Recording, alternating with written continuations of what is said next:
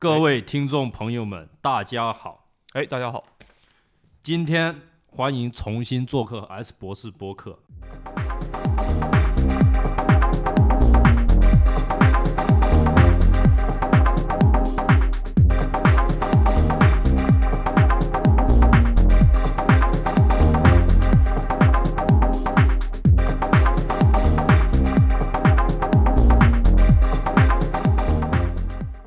们聊一个所有科幻迷都爱聊的、不得不聊的，不管你是讨厌它还是爱它爱到发狂的、无法离开的《三体》Plus 动画版。最近 B 站看了两集动画《三体》的，有感而发，给大家聊一聊《三体》以及周边故事。Plus 本次赞助方是地球三体组织、三体星球影视传媒公司联合赞助。接下来，请嘉宾自我介绍一下。哎，大家好，我是网格线，呃，也是很喜欢《三体》，而且其实也是《三体》动画播了嘛，我们就蹭一蹭这个热度，然后做一期《三体》的节目。然后我们这次主持人是吴少剑，你们最喜欢的闽南第一狂人。嗯，保持跟踪这期节目以及《三体》，永远不会让你感到失望。首先就是最近嘛，我和我的同志网格线看了 B 站的《三体》动画，感觉就有点东西是可以唠的。首先先邀请我们的嘉宾说说这两期《三体》，这两集《三体》，你的感受是什么样的？嗯，因为其实也很期待嘛，就是之前就看 B 站一直在做宣发嘛，说那个《三体》动画要上了，然后当时其实呃刚开始的期待没有那么大，因为他说是《三体》动画嘛，就在想就是。呃，动画的话，它能做成一个什么样的效果呢？然后我一看他们说三 D 的，我一想，三 D 动画我也看了不少。你像以前的《玲珑》啊，或者是就是，呃，包括一些就是网络小说所改编的动画，我都觉得它能呈现出就是我心目中三体所要表达那个效果吗？但我看了一下之后，我觉得意外的不错，就是我整体整体感觉上，因为就是对我来说，它最强的一种就是一种有一种落地感，就是它对我来说。呃，我以前看《三体》，就是脑补的很多场景，在这次的动画中都有一个呃，就是相对具体的呈现吧。我觉得这一点是对我来说很棒的。嗯，然后对我来说嘛，就是我是大一看的《三体》小说嘛，那时候就一直很期待《三体》能够影视化嘛，然后一直不了了之，有很多那个有有很多很多事情嘛，就是《三体》整个影视化这个过程。对，然后这期嘛看《三体》动画，我第一个期待是。我倒想看看你《三体》动画是怎么把里面大刘的高概念的东西表现出来。比方说，你极其微小的质子是怎么拍的，然后你古筝计划里那看不见的线是怎么把一艘巨大的这个轮船通通切割开来，跟切面包一样的。嗯，没错，就是作为这种三体粉丝，我们其实更想看就是它到底该怎么落地。就是你说那么多漂亮的概念，像刘慈欣在书里所描绘的那些就是特别宏大的冲击力的场景，它到底拍出来是一个什么什么样的样子？这应该就是我们对整个这次 B 站这个三体动画最大的期待了。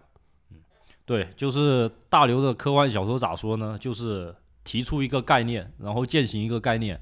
但是你真正拍一个东西的时候，你不可能一段话放上来啊，大家看看什么是质子，对吧？所以很多这种画面感的呈现，反正我是在这两集动画里是看到一些很不错的一个动画表现的，所以很推荐大家去看看。比方说，它第一集里面，它讲的是一个巴拿马运河，我们这个古筝计划实施。它讲的是巴拿马运河，我们这个古筝计划实施，用一个看不见的飞刃飞线去切割一艘非常巨大的轮船，然后把里面的 ETO 反叛组织人通通杀死。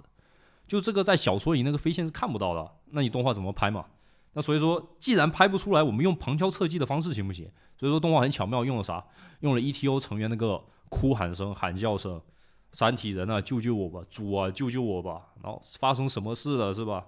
然后人通通瞬间被切割完，然后船那个飞，船变成那个四五片，船就被切割成了十几片的样子。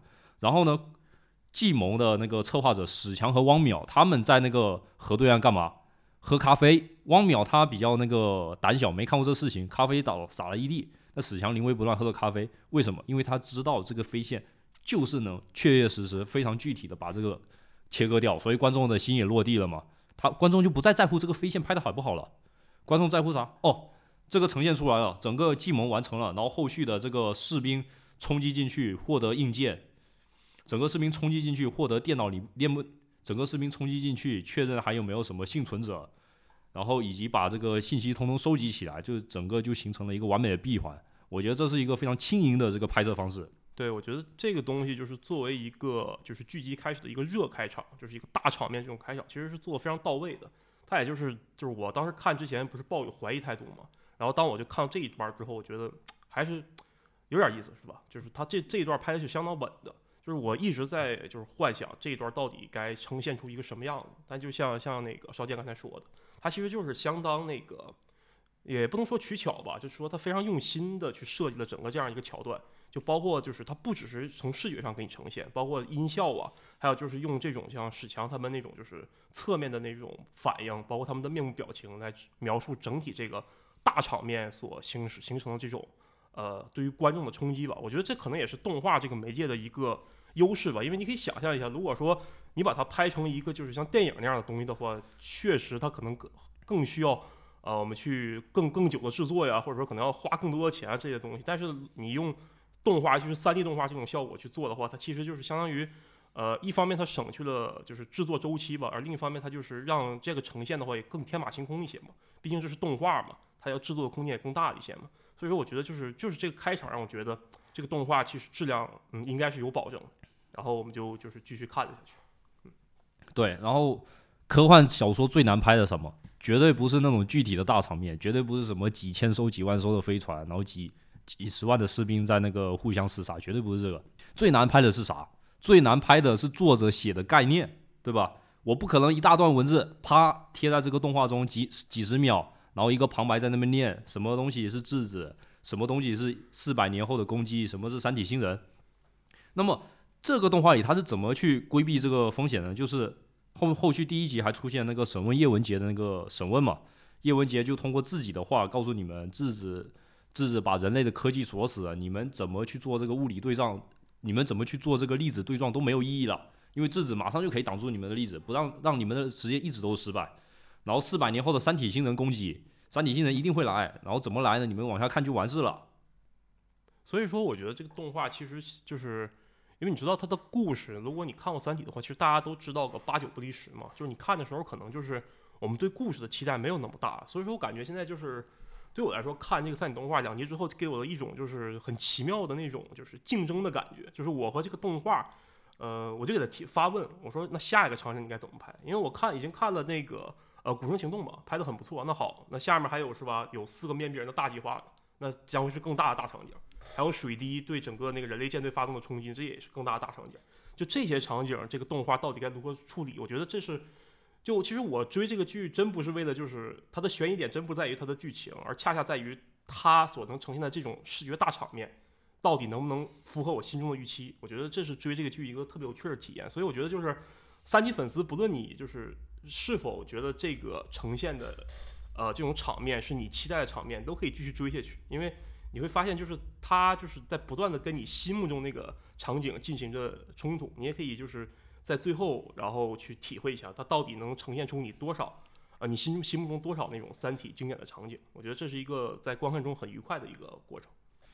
然后说这个嘛，既然是危机纪元嘛，就是什么意思呢？就我们这个人的寿命嘛，这个活来活去顶多就一百岁嘛。但是呢，三体星人攻过来要多少年呢？四百年，对吧？那其实你看这个逻辑，他是一个一开始是一个什么样的人？他是一个安于现状的人。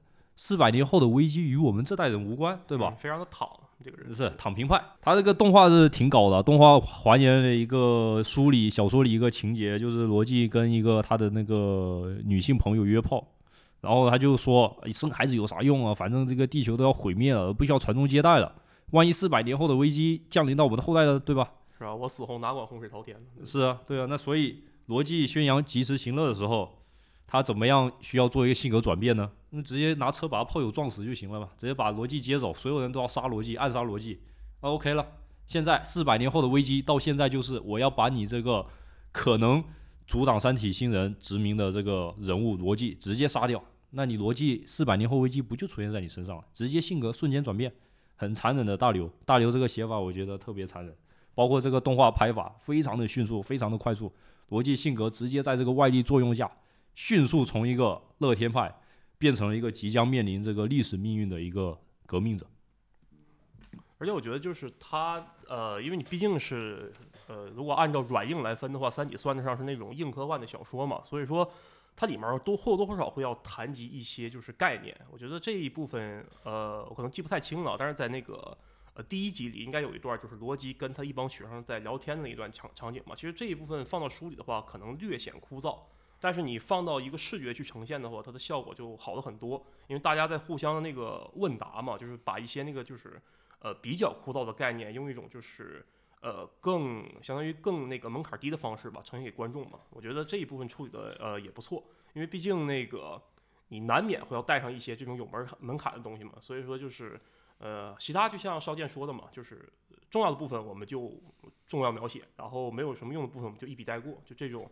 呃，孰孰轻孰重？我觉得这个动画还是区隔的很好的。然后史强这个角色这个形象，我是比较震惊的，因为我那时候看小说，我把史强的形象想象成是一个青年军官的样子，比较健壮，然后就眼神比较犀利，长得也比较比较帅嘛。然后但是呢，在小说在动画中，他拍的是啥样的呢？就史强有点长得有点像那个韩国的马东锡，真真的吗？真的真挺像的，特别壮啊，留留个平头，而且这个。而且这个史强的战斗力也是爆表啊！一辆车在那个逆行，在马路上逆行，这个被这个 ETO 追杀，依然处变不惊，抽着烟又吃着那个煎饼，就通过这个各种细节，就把史强搞成一个非常像冷酷军人的感觉。我觉得这挺挺好的一个转变啊！但我这要吐槽一下啊，我觉得就是因为可能是三 D 动画这个建模的原因啊，史强有点太干净了，我觉得。就是其实其实我幻想的史强应该比这更邋遢一些，但可能是三 D 嘛，你没法就是把一个人整的太细致嘛，所以说你整个整个那动画你看着史强就觉得小伙还是比较光鲜的，就是，嗯，对对对，就对，就得那啥，那么邋遢吧，就得那啥，就得那个真人出镜，这史强脸上那个沾点泥、沾点沾点鼻屎啥的，这个油光满面的更好啊，啊，对，有那种感觉。然后有一个有趣的，我们绕着这个吃去说啊，这动画里这个吃的吃的镜头是挺多的，而且是非常巧妙的这个。这个这个把人的这个性格转变全部都拍进来了，以及性格刻画。举个例子，第一集，咖啡喝咖啡，汪淼和史强同时都喝一杯黑咖啡，然后史强喝黑咖啡的时候，他是处变不惊的看着那个船被切割，然后汪淼这个拿这个热的黑咖啡嘛，那个喝喝半口下去，这个看着船被切割，人死一大片，那马上吓傻了，那个咖啡全部洒落一地，洒到青草地上。通过咖啡这个镜头，就形成这个。史强和汪淼这个性格的区别嘛，然后到后面这个罗辑跟他情人怎么发展关系的呢？也是通过这个吃嘛。罗辑说我们认识两周了，去吃个饭。然后这个女性朋友她没有回答，然后罗辑又说那我再请你喝顿酒吧。然后他们就去在一个就比较精呃，他们在一个比较有烟火气息的，好像在做着川菜的一个小餐馆里，去这个增进对增进自己双方的增进双方的情感嘛。然后有个很搞的，那个 ETO 又跑了一个人出来，叫墨子。墨子他受不了了，他这个家里估计这个当那个啃老族，在家里当在家里待了估计得有几个月，上面有个三明治都馊了，咬了半口都都上面都长虫了。然后他就问那个三体星人：“三体，你是不是不要我们了？”然后三体说：“我要把你连同这个人类全部都通通杀光。”然后他就开心了，也通过这个烂掉三明治形容他的颓废嘛，有点诡异。他他长得有点像啥？有点像那个。爱死亡机器人里面第一季那个就是就那个船长，这跑到那个虫族啊，你说是那个一个蜘蛛女皇那个对对对蜘蛛女皇对，然后他他从幻幻梦中醒过来，然后那个那个状态，对他长得有点像那个那个状态，那个人长得都太像了，不过比较多了一个东西，就是三明治的那个三明治人收了，你看着就是挺恶心的。对，其实我觉得这就是所谓的落地嘛，就是。因为我们看书的话，大刘写东西也很概念化，然后他的描述基本都是那种粗线条、大框的，就是描述那样一个世界。但是你说那样一个世界到底是什么样呢？就是那样一个，就是在逻辑那个时代，大家到底吃什么？这个城市是什么样的？车是如何行进的？就这些细节其实都是动画组需要去补齐的嘛。所以说，相当于就是，呃，因为刚才少年也提到吃了嘛，就是我还注意到，就是像逻辑生活的那个都市，当第一眼看到时候，我是我有点没太接受。其实有点有点赛博朋克的感觉，就是它那个就是整个的那个楼宇啊，那种搭建的，包括有一些比较刻意的霓虹装点在上面，我就觉得，就是动画组它需要做的事情就是更加细化每一个细节，让就是大家真正去带入到那个世界里去。所以我觉得就是这部分呈现的话还是挺挺有意思的。就是未来之后，包括呃危机纪元以后的话，就其他的那种呃世界大家如何生活，就是。又有哪些生活细节，我觉得这还挺、挺值得期待的。对，就网格线说他那个不怎么接受那个画面嘛，看起来有一些这个建筑都有些邋遢，对吧？啊、对，就主要就刚开始没没有想到，因为我当时看这段的时候是完全没有想过那个世界是什么样的，就当时只只在意剧情嘛，就没有去想就是哦、到底他们生活在一个那个大环境是什么样的。但你视觉要呈现嘛，你就必须要拍出来。对，大刘他也是不够意思的，他那个小说里对城市的描写是绝对 没有动画拍的细节那么多。但其实我能揣测一下这个动画组他那个想法，因为当时人类整体是处现一个比较悲观的状态嘛，然后怎么把这个悲观，那个要怎么样把那个宏观的这个悲观渲染出来呢？那动画组就想个方法，因为人类对未来感到悲观了，所以他们不会投入这个任何金钱去去美化自己的未来嘛。反正自己没有未来，我为什么要去把这个城市装点特别漂亮？一切都以实用主义为主嘛。所以我们可以看到第一集末尾嘛，那个艺术中心被拆掉了，好像是建成一个那个防御工事，就差不多是这样的，就是通过一通过所有的具有美感的那些艺术性的建筑元素全部都被剔除了，剩下的只是以实用主义为准，对吧？对对对，对以实用为主义为准，就剩下大的那个霓虹的宣传，以及以及一个坚固的保护建筑不会坍塌的这个水泥，一切都是实用主义。我觉得动画组这个点，这是我的揣测啊，不知道动画组对不对啊？嗯。所以说看完两集嘛，这个后面这个续更估计还有一定时间，我们肯定真正的粉丝他肯定是心痒痒的。不知道网格线你对动画后续的这个发展会怎么看呢？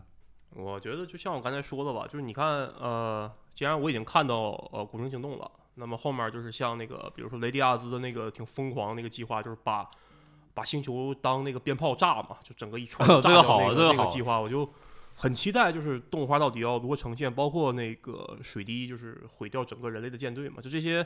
应该三体迷都特别熟悉的这种名场面嘛，就是动画到底该如何呈现？你因为你至至少剧情我们都知道了，剧情就是那一套东西嘛，就大家大家已经都很熟悉了嘛，就看就是它呈现出来的视觉是什么什么样的嘛。然后就是可能对之后未来人物出场还有还有一些期待吧，就是因为我我我也看那个海报，就是大部分人物的形象都已经固定了嘛，但是就是他们诠释出来，包括呃声优会如何去演绎他们，这个我还觉得还挺挺期待的，嗯，主要还是名场面，就这些东西。我是非常期待看地球是怎么被二向波毁灭的。歌者文明收到广播，哎向地球那个可能拍不到那个，呃，可能拍不到，有点远啊。对，因为那第三部了嘛，对。那希望这个有眼见的这个投资方多投点钱啊，把这个后续也拍了啊，十分期待。第三部这不能落下了啊。所以说嘛，要把这个二向箔拍出来还有漫长的时间，毕竟它那个架设实在太宏大了，而且《三体》想要影视化，说真的特别难。就比方说，二零零九年嘛，有个叫盛世新影的公司买断了《三体》五年的版权，不过五年之后啥都屁都没拍出来。然后二零一三年嘛，有组影业又宣布，哎，我们要拍《三体》，预告二零一六年都上映了，但是后面都倒闭了。那后面再随后嘛，慈文传媒就之前拍《花千骨》的，财大气粗的，非常雄心壮志。然后我们要拍《三体》，最后不也不了了之，《三体》这个 IP 就四处扔来扔去嘛。而取而代之就是刘慈欣的其他短片的那个 IP 改编就特别好，比如说那个《流浪地球》就非常非常成功嘛。嗯然后那个宁浩的那个《疯狂的外星人》其实就是改编他的乡村教师嘛。虽然说他整个框架都已经变了，但是那个贺岁档嘛，当时效果也特好。然后我记得那个叫呃全频道干扰还是阻塞，我有点记不清了啊。就这个之后也要去影视化了。就是当时就刘慈欣的短片可能大家改起来比较容易，但《三体》这种就就是这种。怎么说呢？就是俄罗斯人就是来咱咱拍个《战争与和平》吧，是吧？我们就改一个这种鸿篇巨制，就就很很不好改。你说就是拿到版权之后很开心，这这 IP 终于落我手里了。但你说怎么给它拍出来呢？是吧？你说再再说真人去拍嘛？我因为我看了前几版的预告，全是在拍第一部嘛，而第一部还是说相对比较好拍的。但是你看现在就都流产了嘛，最后就是以动画的形式去呈现了。当然就是呃，还有一部网剧，还有两部网剧嘛，一部国外的，一部中国的嘛。腾讯、网飞嘛，对啊，但那个就是什么样，就是我们到时候再说嘛。那确实是就是很不好改这个东西，就是命途多舛嘛，可以说。现在腾讯和网飞应该是最猛的两位三体挑战者了嘛。B 站是属于另外一个赛道了，我们都可以充满期待的去迎接一下他们的三部作品嘛。就是就说一下 B 站这个赛道吧，就是动影动画赛道，这虽然影视化是比较难的嘛，因为你涉及到很多人员的调度啊，以及宏大的场景的怎么拍摄，加上三部书这个体量确实很大，没有一个头绪。就跟其实就跟啥呢，就有点像拍王小波的小说，你把它拍电视剧怎么拍？王小波他太意识流了，他整个推动很大部分是通通过情绪来的，可能他上一秒想象的是爱情，下一秒他就在一个粪坑之中，所以说很难拍。《三体》也是一样，充满了暗线的勾心斗角，以及充满了各种微观和宏观的小型科幻以及大型的科幻构造的一个碰撞，所以说特别难拍。但是呢，这个《三体》动画吧，我觉得《三体》动画在开发 IP 上是算相对比较轻松的。比方说，最早期有个民间的那个动画版本，是一个、嗯真的是热爱嘛，MC 的那个是吧？对 Minecraft 的那个嘛，就是 Minecraft 是我的世界嘛，就是一个用方块来搭建你喜你喜欢的世界的一个游戏。然后呢，就有就有一个网民，他就用这个 Minecraft 的游戏，通过搭建场景的方式，把我的三体在这个游戏里面拍了出来。虽然第一期比较粗糙，但是大家都感受到诚意，而且剧情确实也不错。所以说，截至二零一五年十月六日就拍了十一集嘛，大家也受到广泛的好评。后面团队组建起来，后面的我的三体呢，他拍的也是越来越好。然后就是近期出品的一个三体动画嘛，现在第二集播放量，我今天看差不多一点二个亿啊，很恐怖。整体我问了一下身边的朋友，好评度是挺高的，有这么几类评价吧。一类是觉得《三体》终于出动画版了，而且比较符合小说的设定，会保持锁定关注。另外一类就是觉得动画的技术力上依旧不够，你看建模还是不是很精细啊。但是我觉得还是循序渐进吧，在国漫三 D 这一块，《三体》不能说是极好，但整体是比较优异的。总而言之，迈出动画化这一大步，还是值得追番的。而且就是你刚才说到那个《三体》的同人动画嘛，就这让我想起来，就是在就是 B 站出这个《三体》动画之前，就《三体》最成功的一部同人动画，它其实拍的是。呃，一个镜头不断的往远处拉，就刚开始它是一个圆，你也不知道它什么意思，然后它背后就放着各种各种国家的那种广播，就说这是什么，这是什么，然后你也不知道它它它是什么意图，然后慢慢拉，你会发现它开始反射出来一艘战舰的整个的那种最微观的构造，然后到铆钉，到整个那个战舰，最后你才会发现它这个东西其实是水滴，它拍的是水滴，然后最后的镜头就落到水滴往所有的人类战舰上划去。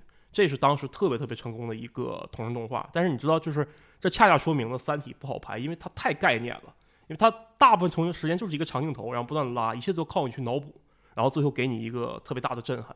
所以我就觉得，就是还是说场面嘛，就是这种大场面的话，真的是，呃，就你要你要真能拍出来，是很需要勇气的。我觉得，就是你去做到，呃，把就是所有粉丝都去幻想的一个东西去实体化、具象化。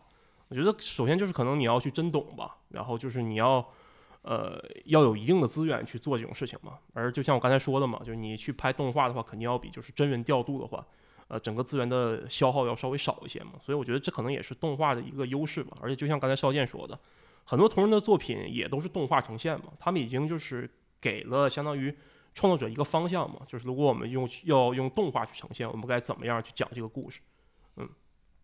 所以说，其实观众是对这个《三体》的动画版容忍度更高。我们允许这个咋说呢？允许你有一定的这个画质上的不足，但是长镜头一定要给到爽感。微水滴里一个微小的构造，到这个宏观的大的宇宙，你怎么去用长镜头这个拉动？这个在这个动画里就很好拍嘛。动画啥最好拍呢？就是长镜头。比方说我们这个《三体》动画版第一集，罗辑走在马路上，然后。把罗辑的镜头往远处一看，是高耸入云的摩天大楼，但摩天大楼呢上面非常的光秃秃的，非常的不具有美感，非常的实用主义。然后再往上看的是天空，是宇宙，然后再往下呢是是 ETO 组织刺杀罗辑，然后以及这个史强去拯救罗辑。你这个整个长镜头调度在现实中的这个真人版拍摄肯定是特别困难，很需要勇气的。在这动动画版最取巧的地方就是长镜头，我可以随意拍。反正里边的这个人都是模型，其实或者就是说你也可以拍，然后拍成 CG。但既然都拍 CG 了，既然拍的就是做就是动画特效，那我干嘛不去做动画呢？是吧？就是这么个道理。对啊，你都都要拍那个戏剧，那个一部电影百分之八十都是戏剧，你直接拍个动画不就完事了？嗯，当然，如果就是 CG 真的能拍出来的话，那也也是好事，是吧？就如果说像网飞或者腾讯他们真做出来的就真人的话，当然这是我们要期待的嘛。做出来一一样，要真能做做好的话，一样会很棒嘛。对，所以说啊，这个创作《三体》创作，我觉得有两类第一类就是畏手畏脚的，啥都不敢拍出来，就像前面中道崩殂的，总是怕拍坏。有可能他们赛道选错了，因为现真人电视剧就是比较难拍。但有一类就是我拍就完事了，比方说 Minecraft，对吧？比方说三体动画，你说它绝对完美吗？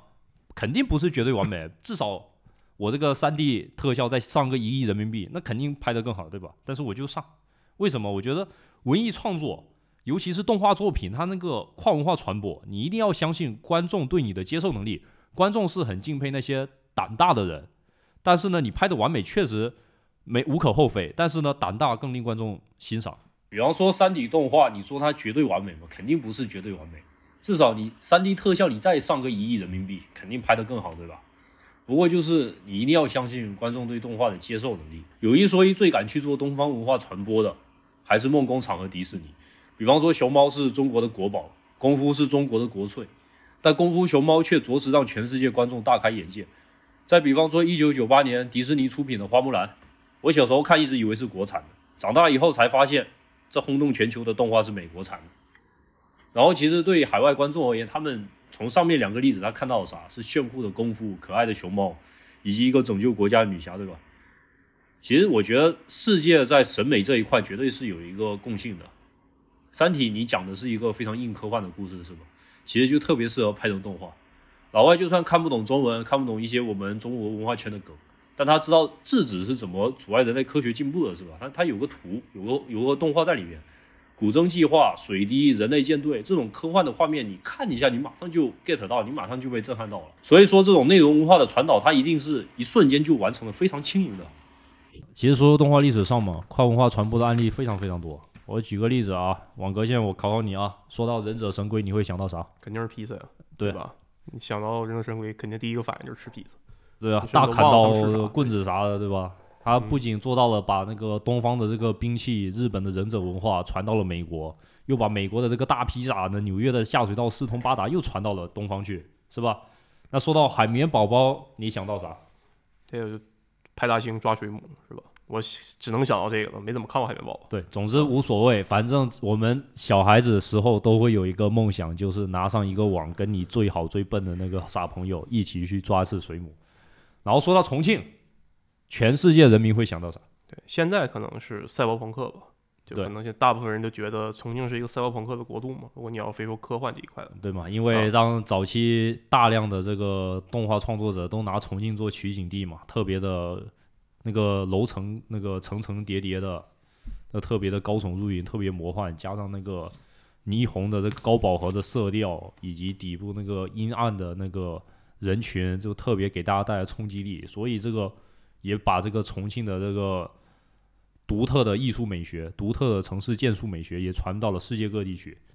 所以说，动画作品在这里就有个好处，就是你一说到动画，里面就会有几个镜头，啪，呃，突然就传进来了，是吧？那你看我们这个《三体》动画里面有很多这个城市的广告牌，比方说那个长安汽车，是吧？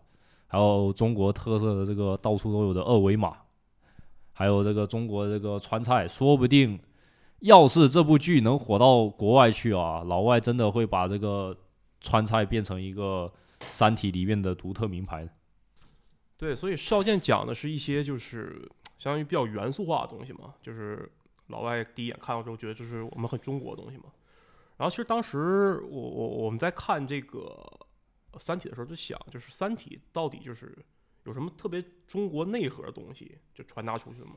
呃，而且我也记得我之前看过 B 站 B 站副总，呃，那个叫张盛燕，他有一个采访，然后他也在采访里说到，就说 B 站这回他们坚持要选择找咱们中国自己的团队去做三 D 动画，因为他们觉得吧，就是只有用咱们自己的团队，才能真正理解就是这部动画中的啊那些中国元素和思想内容。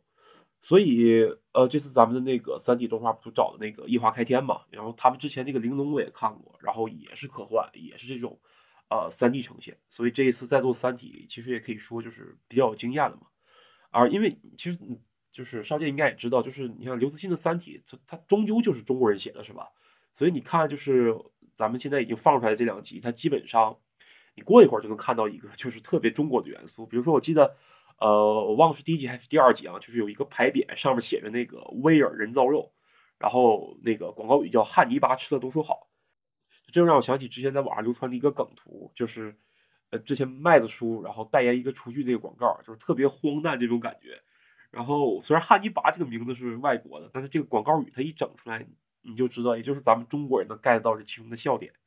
然后你看，还有就是丁仪那段，就是丁仪那个在应该是指挥部吧，就是就是那一部分，他那个操作面板也是纯中文的。然后这也是就是让我想起之前有一个那个新闻嘛，就是咱们现在的那个载人航天，呃用的那个面板不也是中文的嘛？然后老外又要用还要去学嘛，这种感觉也是这种就是特别中国化的呃现实跟故事那种混合的那种奇妙的感觉。剩下的还有什么就是吃炒菜呀，然后就是那种各种各样特别熟悉的那种中国式招牌。然后还有听着特奇怪的话，什么就是哎呀生啥孩子是吧？地球都要毁灭了，就这种类似的这种语言，就是我感觉就这个动画它不是那种刻意的中国风，它就是那种本该如此的感觉，因为你知道就是他制作人就是中国人啊，对吧？所以说他做出来的东西肯定就是最中国的。然后我就在思考这个问题，我在想就是《三体》这个东西为啥就它在海外也那么受欢迎嘛？因为你知道就是啊，之前有游戏叫《死亡循环》。少杰应该知道吧？知道。就是《死亡循环》那游戏里有一个反派，就叫做文杰伊文斯嘛。他其实就是梗的那个，就是叶文洁嘛。还有那个就是 ETO 的那个伊文斯嘛。然后就是那个《三体》在日本就是发售的时候，然后特别多人也就是就狂发说哇，《三体》终于发售。然后叫叫刘慈欣阿尼提嘛，我记得大哥 好，刘慈欣大哥嘛，就带我发书我们就狂看嘛。然后当时就是为了这期节目，我去搜了一下那个就是 Dark Forest 嘛，黑暗森林嘛，然后就发现黑暗森林理论。就不止我们国内就是被用到企业管理上，被用到各种各样奇怪的场合里，就老外也一样。然后说就是现在我们的互联网就是黑暗森林，区块链也是黑暗森林。我在想，就是就三体这个东西，就你如果你是个老外，读了它之后有什么特别呃，就是特别普世的东西，让所有的全世界人都会就是 get 到三体的好呢？然后我就记着我忘了在哪听到一个节目了，就是有一个游戏叫 Control，就是那个控制这个游戏。对，它的制作人当时在提到。他们制作这游戏时候就提到了《三体》，他们说受到了《三体》的影响，是他感到《三体》里有一种叫大尺度冲击的东西，就是可能那个英文不是这个意思啊，但大致的含义就是，就是一种冲击感。然后我就在想，就这种冲击感是什么呢？我就会发现，就是其实《三体》里有很多特别鲜明的对比，就这三部曲里，你比如说那个古生计划，我们就是用那种特别特别小的那种纳米飞刃，我们把整个轮船切的细碎，对吧？一艘大轮船过来，我们用。呃，无数的那种细细的纳米飞刃，然后把永远都是大比小，对，永远都是小比大。你像水滴也是，水滴很小很小。然后当时那个应该是丁仪吧，他飞上去之后看，哇，就好棒，晶莹剔透是吧？就觉得送馈赠我们的礼物嘛，然后把所有人的舰队都毁掉了。就这种冲击感当时非常非常强。我记得大学时候看到之后简直就震震惊疯了嘛。然后还有雷迪亚斯那个面壁计划嘛，先把水星减速弄到太阳里，然后金星、火星、地球全部陨落，然后整个一个太阳系就当。拿它当鞭炮炸掉了。哦，这个好。对，我就说这种大与小的反差嘛，就是它不需要你你有什么文化，就是你你可以是任何人，你可以是欧洲人，也可以是美美国人，只要你遇到这种就是巨大的冲反差冲击感，你就会被震撼到。就比如说你像教堂，就是这样的东西，是吧？我们走进教堂，然后发现巨大耶稣像，对啊，就这种巨大的那种神像嘛，就给我们冲击嘛。然后如果你去看那种就是黄金科幻时代的那种峰会，全都是那种大的飞船，然后下面放一个特别特别小的人。然后这里我就引一段那个刘慈欣在二零一八年就是那个克拉克想象力服务社会奖的时候，他那个念的获奖感言嘛。他说他当时读完了那个二零零一太空漫游的那天深夜，他走出家门仰望星空，然后那时中国的天空还没有多少污染，他能够看到银河。然后在他的眼中，星空与过去完全不一样了。他第一次对宇宙的宏大与神秘产生了敬畏感，这是一种宗教版的感觉。所以我觉得就是刘慈欣很好的把他这种感觉传递给了我们每一个读者，就是这种。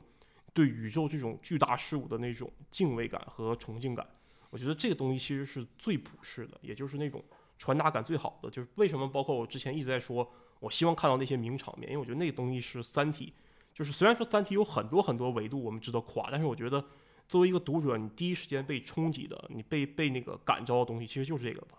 而且刘慈欣也说了嘛，他说其实。呃，他觉得吧，就是说现在的人啊，同样都是那个演讲里的啊，他说现在觉得现在的人吧，就是都写赛博赛博朋克去了。赛博朋克其实是一种特别内省的科幻，它探讨的就是每个人的那种内心的挣扎和纠结。但你知道，一旦涉及内心这个东西，它就有了文化的隔阂。咱们的内心跟欧美那帮人的内心肯定不一样，就咱们思考的那种问题跟欧美人的思考，他的逻辑就不太一样。所以刘慈欣他说吧，他说就是。他一直在描写宇宙的宏大神奇，描写星际探险，描写遥远世界中的生活和文明。他说在现在的作家中，他显得有些幼稚，甚至有些跟不上时代。但是他说他就像他最大的偶像克拉克说的一样，他从未长大，但从未停止生长。所以我觉得刘慈欣就是对这种黄金科幻时代人类对太空这种东西的那种情感传达的最好继承者嘛。所以你知道，就是这种冲击吧，它更多的就是要来来自于视觉嘛。所以这就是为什么我觉得当时动画给我呈现那种感觉特别好嘛，因为毕竟就是刚才也说了嘛，就是动画拍的话肯定更天外天马行空一些嘛。我们要的就是这种冲击力嘛，当然是就是那种越花越好嘛。而且你你就是我刚才说的比较普世嘛，就这种传达的情感是那种全世界通用的。那我们这种中国人自己的情感就没有吗？我觉得也是有的，其实就是俩字儿，就活着。对对，就好。我对我现对现在的我而言，《三体》这个故事讲的就是俩字儿：活着。就你去看西方那个黄金科幻时代的一些东西啊，就是或者我们说再宽泛一些，其实就是太空题材的作品，所有太空题材作品，中世纪宫廷，对他们探讨的是什么？就要么就是星际探索，对吧？我们飞到一个很远的地方，与外域文明接触，我们如何就跟那个外星人那个交流，对吧？开拓知揍他们，就比较像那种就是呃像像那个少少剑刚才说的。就那种航海殖民那种时代的东西嘛，就是我们要去一个新大陆了，对吧？你像那个我以前特别喜欢一科幻剧叫《苍穹浩瀚》嘛，它就特别像那个高达，就是太阳系政治博弈，就是三个星球就来回的那种政治较量，对吧？科幻只是辅助，主要是政变，还有沙丘，对吧？少剑特别喜欢的沙丘啊，对，太好了，太好，真太好了。就是其实《王子复仇记》嘛，就是也有这种感觉嘛，比较到后期都成爽文了嘛，就是这这种东西嘛。或者你说降临，对吧？然后一个外星生物来了。我们也是与之接触，对，但但我们就是想就看透嘛，就是那个外星人到底想跟我们说什么呀？这就是接触。但你看刘慈欣呢，他就谈一个事儿，就是咋活着。对，你看《流浪地球》里，哎，太阳核心老化了，中国人想的第一件事就是怎么办？那我们得活着，我们得跑啊，是吧？我们人类得得得得得留下呀。甚至把吃什么都想到了。对啊，我们吃什么都都想到嘛，就是在想咋活。三体人，三体也是啊，就三体人来了咋办啊？对吧？整个第二部和第三部就就探讨一个问题，就是三体人来了，我们咋活着？我们对啊，吃啥呀？那全部都关澳大利亚去活着。对啊，就是。就就刘慈欣他面对整个浩瀚宇宙的时候，他想的一般不是就是我们能走多远，他们想的是我们能在这片黑暗中活多久。我觉得这一点是非常非常有趣的。所以刘慈欣的那个宇宙就非常可怕，它并不是就是呃西方那种就是探索星际的那种特别浪漫的宇宙，它是一个非常非常恐怖的宇宙。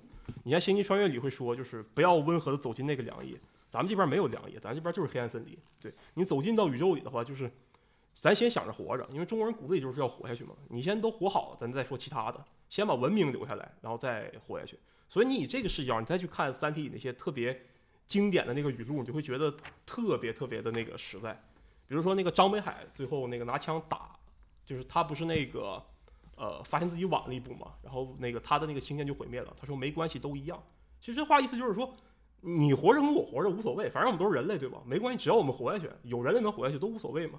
还有你像韦德说的，失去人性，失去很多，失去兽性，失去一切，其实还是把生存放在第一嘛。就为什么我们大家都很喜欢韦德，然后不是那么喜欢诚心嘛？就是因为韦德想的很很实际，我不在乎那种就是所谓的道德呀什么东西，我第一反应就是要活着，是吧？我就是先要活好，我们再去想其他的东西。所以我觉得这一点其实就是呃特别特别的有那种中国的味道，也是就是刘慈欣写科幻为什么就是。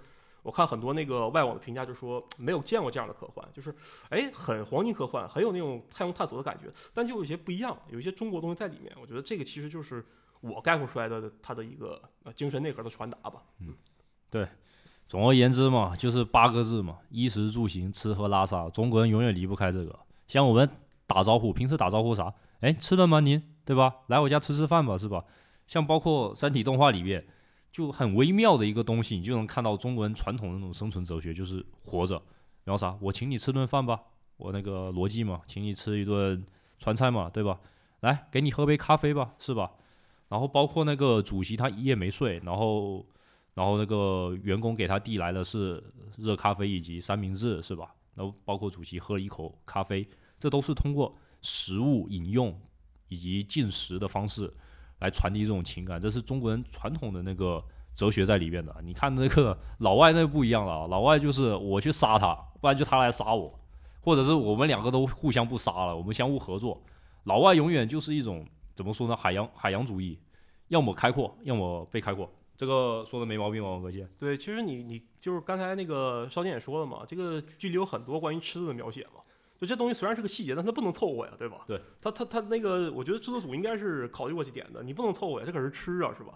你必须把那个这个细节一定要考虑到位嘛，就别的你甚至可以忽略，但你吃是不能忽略的，是吧？对就这个东西就很中国嘛。对，如果你如果你身边有一些这个锁定动画的朋友啊，我给你支一招，让你比他们看得更清楚，一定要注意他们手上握着啥。这两集动画里，他们手上握着啥？是握着吃呢，握着喝，还是握着笔呢？对吧？如果看懂这些细节，这个动画你就随便跟他们去评论就完事了啊。而且其实就是看到今天那个呃《三体》是动画已经成片了嘛，而且在一集一播嘛，也感觉特别不容易嘛。毕竟就是因为你知道，就是可能我们读者有呃我们听众也有知道的嘛，就是科幻这个门类其实在我们中国的历史非常非常的悠久，但是就是真正走出国门，其实也就是这十多年的事情嘛。然后可能少剑还查了一些这方面的资料嘛。其实啊，大家可能有所不知啊，从那个清朝开始，中国就掀起科幻热，到我们现在有一些能打的科幻作品嘛，比方说这个《流浪地球》嘛，再比方说这个对三体文化的大量的挖掘，腾讯、网飞，再加上这个 B 站动画，再加上之前许许多多的同人作品，我们对中国科幻其实倾注了很多心血。其实很有意思的是，清朝那时候，比方说我们都说活着，那时候人想的啥嘛？想的就是如果国家没了，那怎么怎么办是吧？所以那时候很多科幻作品他们是怎么写的呢？就是也是围绕着清帝国这个怎么重新崛起嘛，对吧？比方说那时候清朝不是科技能力不行吗？被列强这个疯狂的欺负。比方说一九零五年的时候嘛，就有个作者叫这个吴嫣人，他写了一部科幻小说叫《新石头记》。他就是写这个啥呢？就《红楼梦》后续嘛。这个贾宝玉在一九零一年的时候死而复生，到处游历，他看到了火车、轮船、电灯，而且还乘坐潜水艇从太平洋到大西洋，然后又从南极到北极绕地球一周。再比如说这个《电视界》是一九零九年的，作者叫做徐子言，他写的是啥呢？写的是就是一九零九年后的一百年，即二零零九年，有个科学牛非常牛逼的人物叫黄振球。